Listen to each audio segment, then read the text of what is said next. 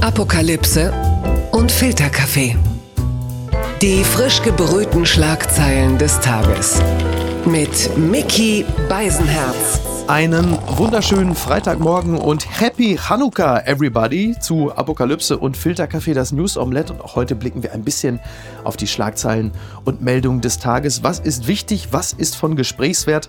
Und das Ganze bespreche ich nicht alleine, denn bei mir ist ein Gast. Er ist studierter Literaturwissenschaftler und Philosoph, kulturpolitischer Korrespondent der Wochenzeitung Die Zeit, Teil des hervorragenden Podcasts Die sogenannte Gegenwart und Autor des politischen Tagebuches Der innere Stammtisch.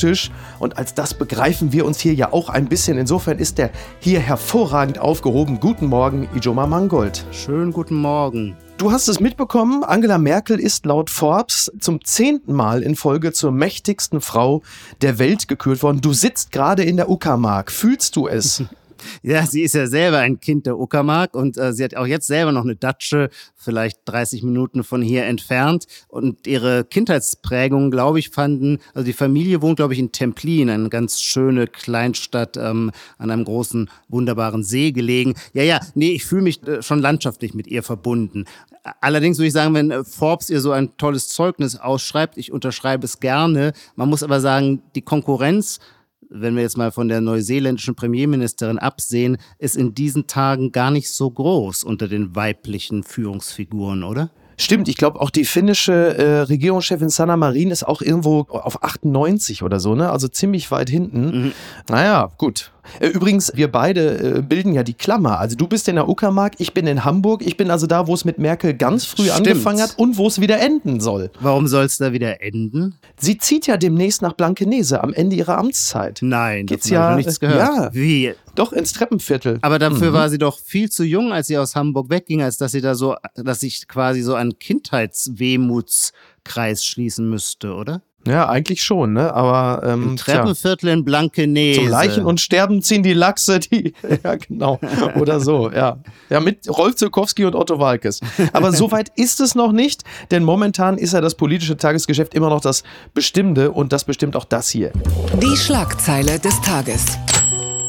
NTV schreibt, neues Bund-Länder-Treffen. Sonntag wird wohl der harte Lockdown beschlossen. In den Staatskanzleien der Länder glühen die Leitungen. Bund und Länder beraten über weitere Schritte im Kampf gegen das Coronavirus. Nach zuletzt immer eindringlicher werdenden Mahnungen ist klar, der Lockdown kommt. Fraglich ist nur noch, wann. Ja, das wirst du sicherlich auch mitbekommen haben. Also die dringenden Appelle, manche sprechen auch schon von, von flehentlichen Appellen. Also Angela Merkel hat äh, zuletzt im Bundestag das erste Mal, äh, hat sich ihre Stimme überschlagen. Hast du das auch wahrgenommen? Ja, es war eine sehr bewegende Rede, muss man sagen. Gerade sie, die immer als die kühle Rationalistin gilt und der man immer vorgeworfen hat, dass, dass sie nicht diesen Draht hat, in einer großen Ansprache zum Volk zu sprechen.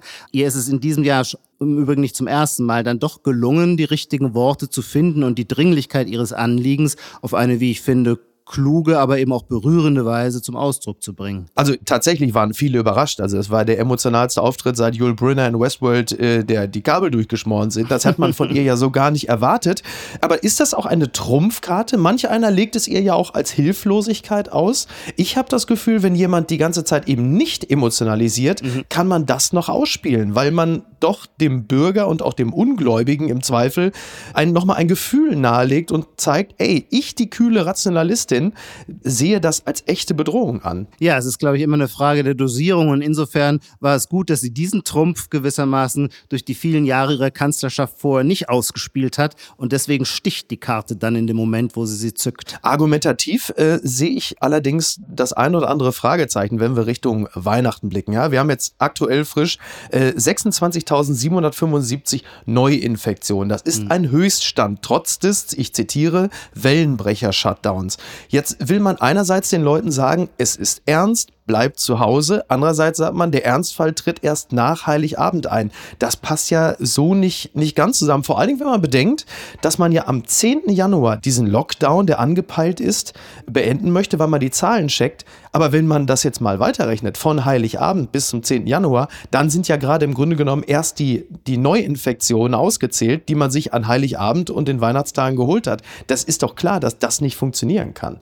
Sagen wir mal so, in der ersten Welle als wir alle autodidaktisch zu Epidemiologen wurden, macht es mir auch noch große Freude, alle Maßnahmen zu durchdenken, zu verstehen, zu hinterfragen, zu kritisieren, zu bekräftigen, wie auch immer, mal an dem einen Tag so, mal an dem anderen Tag so. Mhm. Ich bin auch ein schwankendes Gemüt. Ich glaube, bin immer überzeugt vom letzten Argument, das ich gehört habe. Ja. Jetzt in der zweiten Welle mache ich bei mir selber die Beobachtung, ich bin da draußen. Ich will ein ordentlicher Untertan sein in Bezug auf äh, die Verwaltung dieser Pandemie. Mhm. Ich möchte es nicht besser wissen als Leute, die erkennbar über mehr Sachinformationen verfügen als ich. Mhm. Im, Im, Interesse meiner Gemütsruhe gewissermaßen antizipiere ich eh immer die schlimmeren Maßnahmen, damit, wenn sie dann eintreten, ich nicht geschockt bin. Ich habe mir also nie Hoffnungen gemacht oder schon lange keine Hoffnung gemacht jetzt auf ein, ein sehr familiäres oder ein äh, mit vielen Freunden verbrachtes Weihnachten, sodass mich jetzt auch nicht die Enttäuschung erwischt. Eines würde ich aber gerne sagen, ich weiß nicht, vielleicht kannst du mir helfen, damit ich das richtig verstehe. Ich konnte bislang noch nie jemandem helfen, irgendetwas zu verstehen, aber vielleicht ist heute Premiere.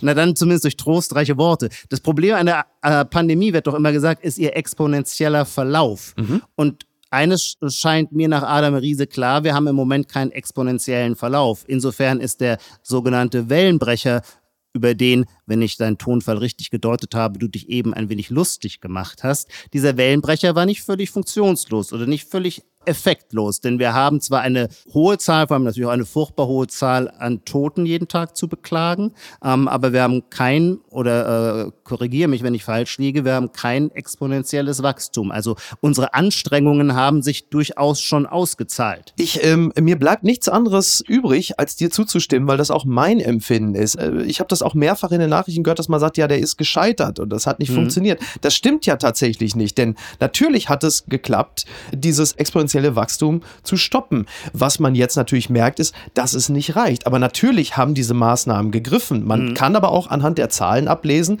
dass die Leute jetzt in der fünften Woche äh, jetzt auch schon langsam, dass dieser Grip wieder nachlässt. Was ich interessant finde, ist, dass die Bürger immer auf Entscheidungen seitens der Politik warten. Aber jetzt mal so in bester Glückskekshaftigkeit, mhm. der Lockdown, das sind ja wir selbst. Absolut. So, wir selber absolut. haben doch die Freiheit, sofort zu Hause zu bleiben, nicht einkaufen zu gehen, aber da merkst du dann doch, dass es mit der Mündigkeit des Bürgers dann nicht so weit her ist, wie das ähm, der ein oder andere oder im Zweifel auch die FDP, die ich übrigens gar nicht so verdammen möchte, gerne hätte. Denn ich merke es ja an mir selbst. Solange wie das Einkaufszentrum offen ist, latsche ich da auch hin wenn auch vielleicht nicht am Samstag. Also mir fällt es definitiv leichter, mich äh, äh, regelkonform zu verhalten, wenn die Regel klar vorgegeben wird. Gerade weil es ja nun für uns alle eine psychisch schwierige äh, Herausforderung ist. Es ist ja nicht leicht, sein Leben so umzustellen, sein Leben abzuschotten von den sozialen Kontakten, die, die sonst unser Dasein ausmachen. Und wenn es dann aber eine klare Vorgabe gibt, dann kann ich dir leichter folgen, als wenn ich quasi in jedem Moment auf meinem eigenen Mist zu einer vernunftgeleiteten Entscheidung kommen muss.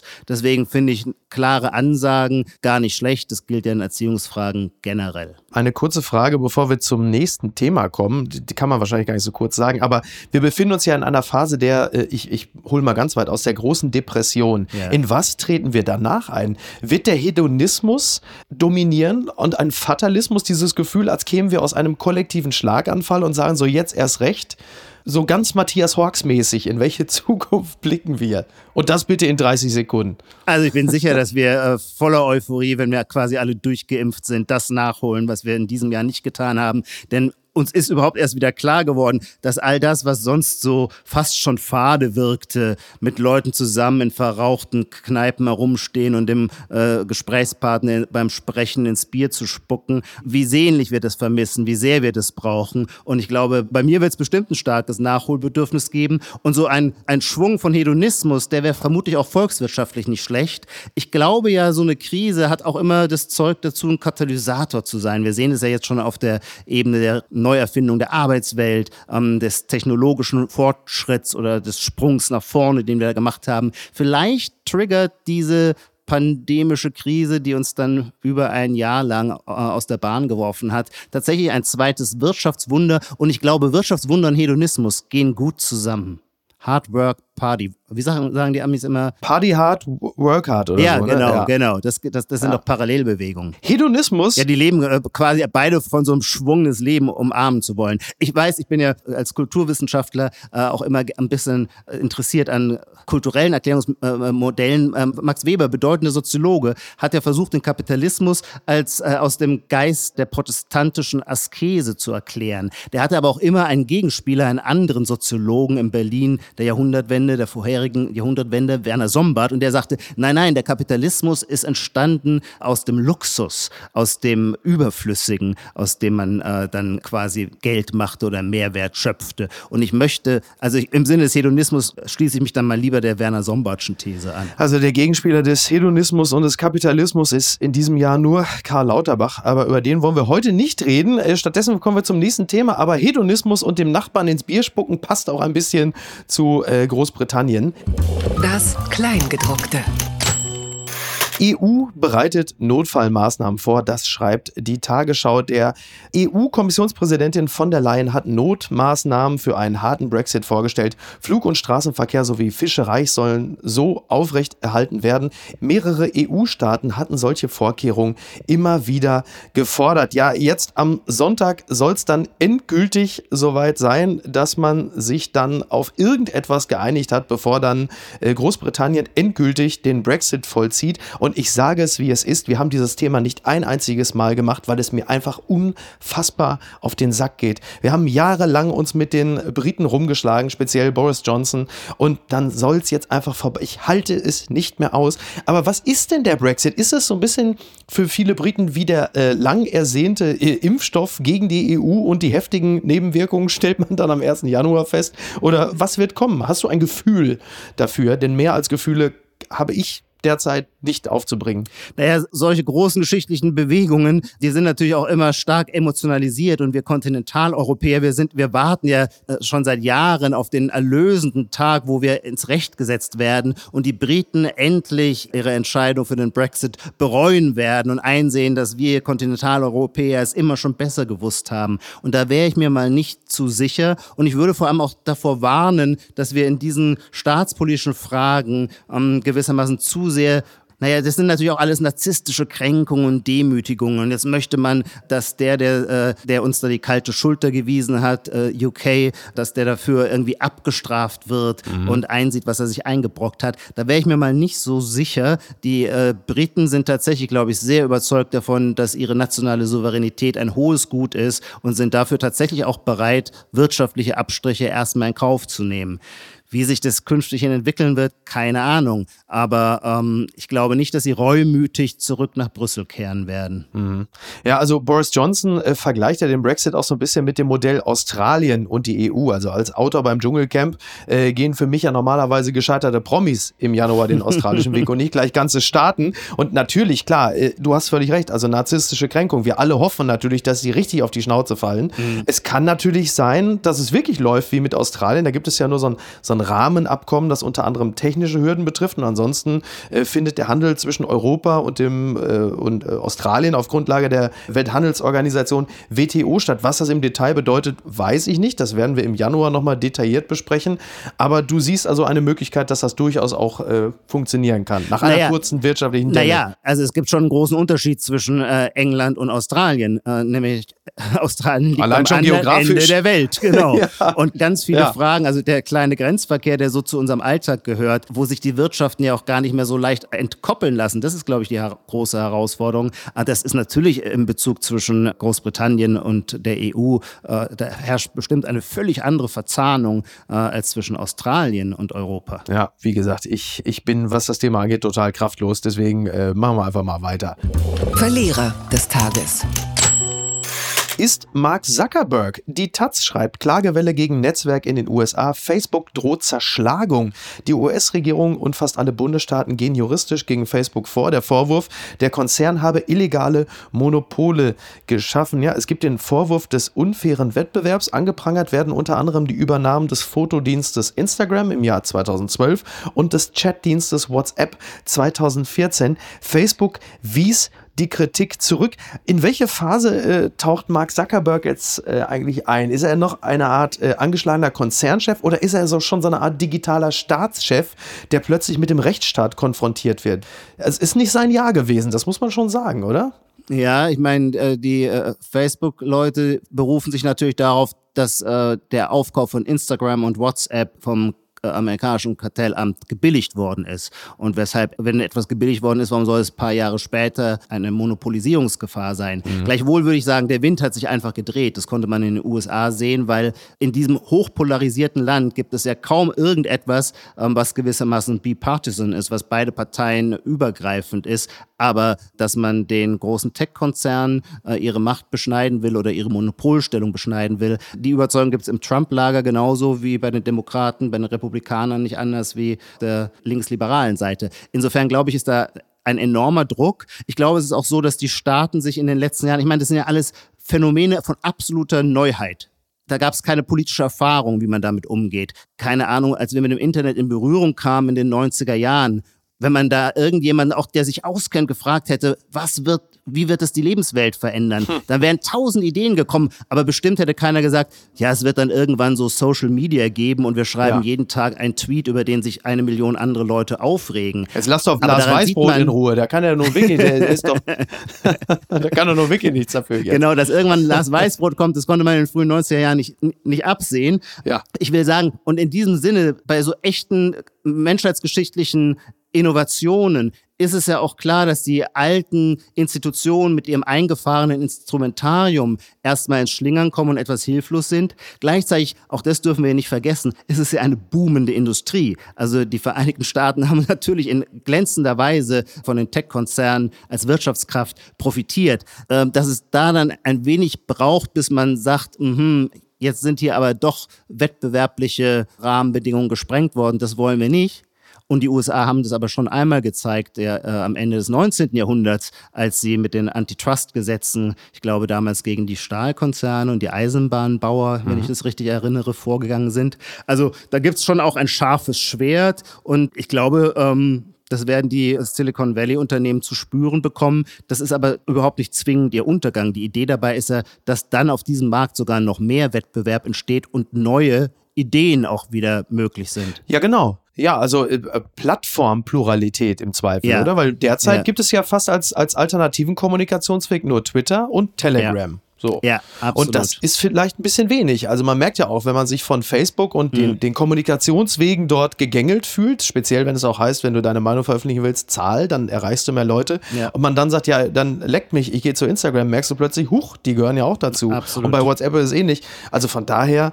ich glaube, es kann dann wirklich nur um eine Form des, des äh, ja, wirklich Plattformpluralismus gehen und äh, nicht darum, das jetzt komplett platt zu machen. Das wäre zumindest total zu wünschen. Ja. Man sagt ja immer über diese Digitalökonomie, sie folge dem The Winner Takes It All Prinzip. Und das ist ja so ein bisschen in der Sache begründet. Eine Plattform ist ja nur dann eine Plattform, wenn sie gewissermaßen erkleckliche Massen von Menschen darauf versammelt. Ähm, es bringt überhaupt nichts, eine kleinteilige Plattformstrukturen zu machen, weil da nicht so viele Menschen miteinander kommunizieren. Mhm. Ähm, insofern ist da, glaube ich, schon auch so ein leichter innerer Widerspruch angelegt. Die größte Sorge, die ich ja immer habe, ist, dass ich auf einer Plattform eine ordentliche äh, Followerschaft mir erarbeitet habe und die dann aber plötzlich wieder Zimbabwe-Dollar nichts mehr, nichts mehr nee, auch nichts mehr wert ist. Stimmt. Nichts mehr wert ist. Weißt du, du hast irgendwie dann 230.000 Leute bei Twitter, die sind aber plötzlich nichts mehr wert, weil alle wieder woanders sind und dann musst ja. du den ganzen Scheiß wieder von vorne anfangen. Das ist ja meine, meine große Sorge als Narzisst. Aber äh, das geht ja. ja eigentlich allen Währungen so. Insofern sollte es auch, die Aufmerksamkeitswährung sollte da in der gleichen Weise von inflationären und deflationären Tendenzen ergriffen werden. Bitte empören Sie sich jetzt. Der Fokus schreibt, Briten warnen vor allergischer Reaktion auf BioNTech-Pfizer-Impfung. Kurz nach Beginn der Impfkampagne in Großbritannien hat die britische Arzneimittelaufsicht dazu geraten, vorerst niemandem mit einer signifikanten Allergiegeschichte den Impfstoff zu spritzen. Zwei Mitarbeiter des staatlichen Gesundheitsdienstes NHS mit einer entsprechenden Vorgeschichte hätten nach ihrer Impfung am Dienstag allergische Reaktionen gezeigt. Ja, das ist genau das, was wir noch gebraucht haben jetzt in dieser Situation. Ich meine, die Briten sind ja für uns so ein bisschen die Meerschweinchen der EU. Wir gucken jetzt alle darauf, was geschieht mit ihnen. Aber sowas ist natürlich äh, kontraproduktiv, zumal es ja auch in Deutschland, sag mal, wie viel, wie viel Prozent Zustimmung zum Impfstoff derzeit, dass man sich impfen lassen? 50 Prozent? 60 Nur? ungefähr? Nicht, liegt ja, viel- mehr ist es nicht nicht. höher. Nee. Mhm. Also ich kenne die aktuellen Zahlen nicht, aber so, so in etwa. Also es gibt schon eine, eine relativ große Skepsis gegenüber dem Impfstoff. Übrigens interessant finde ich, dass es in Deutschland im Impfranking sollen ja zuerst die alten und die, ich zitiere, vulnerablen Gruppen äh, geimpft werden, dann die systemrelevanten, aber vor den systemrelevanten könnten die, die Knackis drankommen. Weil man sagt, in Gefängnissen, wenn dort eine Infektion ausbricht, dann haben wir ein riesiges Logistikproblem. Und dann entsteht natürlich schon die nächste Debatte, warum die und warum nicht wir? Oder warum nicht die zuerst? Naja, aber das sind ja zwei widersprüchliche Bewegungen. Entweder wollen sowieso 50 Prozent nicht geimpft werden, naja, dann können die ja ihre Impfration an die Knackis weiterreichen. Das stimmt natürlich auch wieder. Zumal der ein oder andere Impfgegner bei Fehlverhalten vielleicht sogar noch zu einem solchen wird. Und dann plötzlich, weil er sich auf der Querdenker-Demo daneben benommen hat, plötzlich dann als Knacki vielleicht sogar die, ich, ich sag das jetzt mal, Zwangsimpfung bekommt, Fragezeichen. Naja, ich meine, dass Impfstoffe Nebenwirkungen haben, das wissen wir. Ich erinnere noch im Mai oder Juni äh, haben äh, äh, kluge Leute, die sich damit auskennen, gesagt, vier Jahre wird es brauchen, bis wir einen Impfstoff finden. Ähm, jetzt haben die pharmazeutischen In äh, Unternehmen wie verrückt gearbeitet und wir sind viel, viel schneller da angekommen, wonach wir uns sehnen. Dass das nicht ganz ohne Risiko ist, ist schon klar. Aber wir sind doch in einer Situation, die sowieso wahnsinnig gefährlich ist. Also wir machen doch immer eine Güterabwägung. Das Leben ist ja nie risikolos. Den Zustand können wir nicht haben, den können wir auch nicht von der Politik erwarten. Das ist vielleicht, was mich immer am meisten so wurmt an so Stimmungen und auch an so Empörungsstimmungen, ähm, dass man von der Politik quasi immer so ein Vollkasko-Angebot verlangt, Ja. das wir für uns selber in unserem eigenen Leben doch auch nie realisieren. Wir machen doch auch alle Fehler, wir gehen doch auch alle Risiken ein und ähm, äh, fallen damit manchmal auf die Schnauze. Ja, such is life. Ähm, das ist auch eine der Lehren, die ich ähm, speziell in diesem Jahr gezogen habe, wenn ich die Politik beobachte. Ich bin einfach nur auf gut Deutsch richtig froh, dass ich die Scheiße nicht entscheiden muss. Wirklich. Absolut. Entzauberte Scheinriesen. Ihr habt ja bei euch im Podcast äh, den sogenannten Gegenwartscheck zu Beginn des Podcasts oder da klopfte dann bestimmte Begriffe auf ihre Gegenwartstauglichkeit ab. Ich mache das heute ausnahmsweise mal auch und ich komme mit einem wahnsinnig lahmen Begriff, äh, der dich im, äh, ich sag mal, Vorgespräch schon unfassbar gelangweilt hat. Ich sage ihn trotzdem, weil er so gegenwärtig ist und deshalb auch gleichzeitig so unglaublich öde. Der Begriff Solidarität, Komma, die volle. So, weil das ist etwas, das ist etwas, das turnt mich unglaublich ab. Einerseits Solidarität im Sinne von äh, Klatschen auf dem Balkon für die Systemrelevanten. Das hat sich mittlerweile abgenutzt, weil die Leute festgestellt haben, Corona dauert länger als zwei Wochen und dann waren sie sauer und enttäuscht und haben gesagt, nee, dann will ich auch nicht mehr. Viel schlimmer finde ich aber noch die volle Solidarität bei Twitter, weil sie ja ausgesprochen wird und völlig konsequenzlos bleibt und auch ohne jegliche Beweispflicht. Und ich finde es sagenhaft abtörend, das zu lesen. Gerne auch in der Version ganz viel Liebe und Solidarität. Ja, wirklich unglaublich, wie das, das triggert mich regelrecht, weil ich denke, ja klar, das Ja. kann ich auch aussprechen. Vor allem, das ist ja diese ja nicht kostenlos Solidarität. Die Idee der Solidarität war ja mal, dass man selber dafür auch einen Preis zu zahlen hat. Also wenn man sich gewissermaßen mit anderen Arbeitern in der Arbeiterbewegung solidarisch erklärte und die Arbeit niederlegte, naja, dann bekam man selber seinen Lohn auch nicht ausgezahlt, hatte also für diese Solidargeste tatsächlich einen Preis zu zahlen. Das Öde an Twitter ist ja, dass man für die meisten starken Meinungen keinen Preis zu zahlen hat, es sei denn, man wird irgendwann gecancelt. Ja, du, stehst ja nicht in der U-Bahn auf, wenn da drei Skins kommen und sagst hier volle Solidarität mit dem Tunesier, neben dem ich sitze, sondern das geschieht ja dort nie, sondern also, es geht jetzt übrigens nicht nur um Rassismus, es geht ja eigentlich um alles, dass man immer Ja. volle Solidarität erklärt, weil es es ist ja auch die Banalisierung der großen Geste. Absolut. Und das finde ich, das finde ich so, so wahr und alles andere natürlich auch. Also gerade in Pandemiezeiten ist es mit der Solidarität meines Erachtens jetzt, die endet ja oft auch schon am Glühweinstand, aber gut. Das gibt's doch gar nicht.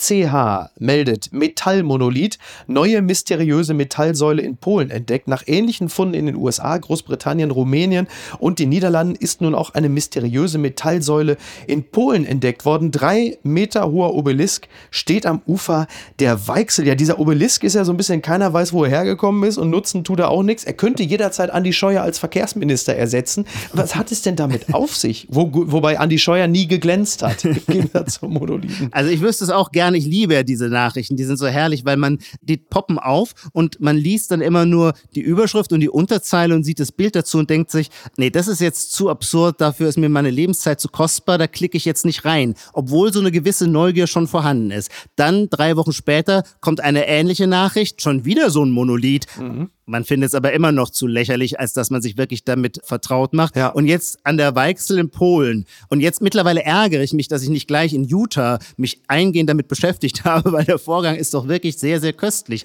Wie, wie kann man denn auf die Idee kommen, dass, dass der von Außerirdischen kommt? Also was, was weist ihn aus? Ich würde denken, ein Monolith von Außerirdischen müsste dann zumindest irgendwie eine andere Elementenverbindung aufweisen oder irgendwie physikalische Eigenschaften, ähm, die darauf hindeuten, dass er nicht äh, nicht auf dieser Erde hergestellt worden ist. Sollte man eigentlich meinen, oder? Das ist, glaube ich, auch unser Grundmissverständnis von außerirdischem Leben, dass wir es am Ende dann doch immer äh, von uns selbst ableiten, dass sie doch irgendwie über sowas wie Augen und, und Extremitäten verfügen müssten. Äh, wenn der Monolith noch häufiger, wahrscheinlich ist der Monolith nächste Woche sitzt er plötzlich bei Markus Lanz. Das ist ja genau. meine persönliche Sorge. Oder es steckt, ja, wie heißt der englische Künstler? Banksy. Banksy. Banksy. Banksy. Banksy könnte doch dahinter stecken. Ja, dafür ist es mir aber zu wenig Kapitalismuskritik. Das stimmt. Muss ich klar sagen.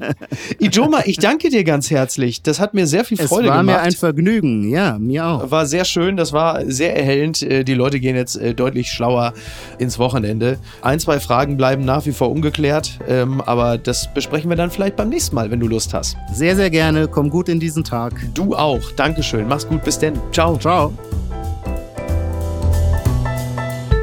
Apokalypse und Filtercafé ist eine Studio Bummens Produktion mit freundlicher Unterstützung der Florida Entertainment. Redaktion Niki Hassania. Produktion Laura Pohl. Ton und Schnitt Niki Franking. Neue Episoden gibt es jede Woche montags, mittwochs und freitags, überall, wo es Podcasts gibt. Stimme der Vernunft und unerreicht gute Sprecherin der Rubriken Bettina Rust.